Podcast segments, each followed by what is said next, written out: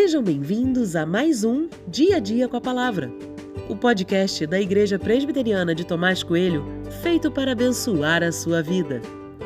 O título de hoje é O Caminho da Contemplação e tem por base o texto de Salmos 8, 9, que diz: Ó Senhor, Senhor nosso, como é magnífico o teu nome em toda a terra.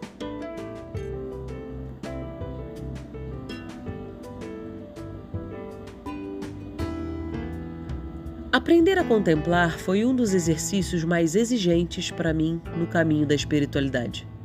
E sem dúvidas um dos mais importantes. Com o passar do tempo, tornei-me uma pessoa acelerada. Para esse mundo, ser acelerado é importante e eu atendi a todas essas expectativas. Corri de um lado para o outro atendendo a todas as demandas que colocavam diante de mim Recebi aplausos por isso, mas perdi muita coisa também. Não há como ser produtivo, rápido e contemplativo ao mesmo tempo. A pressa pela produtividade não lhe permite apreciar nada.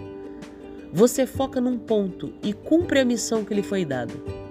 Já a contemplação exige olhar calmo e atencioso aos detalhes, a todos os detalhes. Não há como conciliar, são caminhos opostos.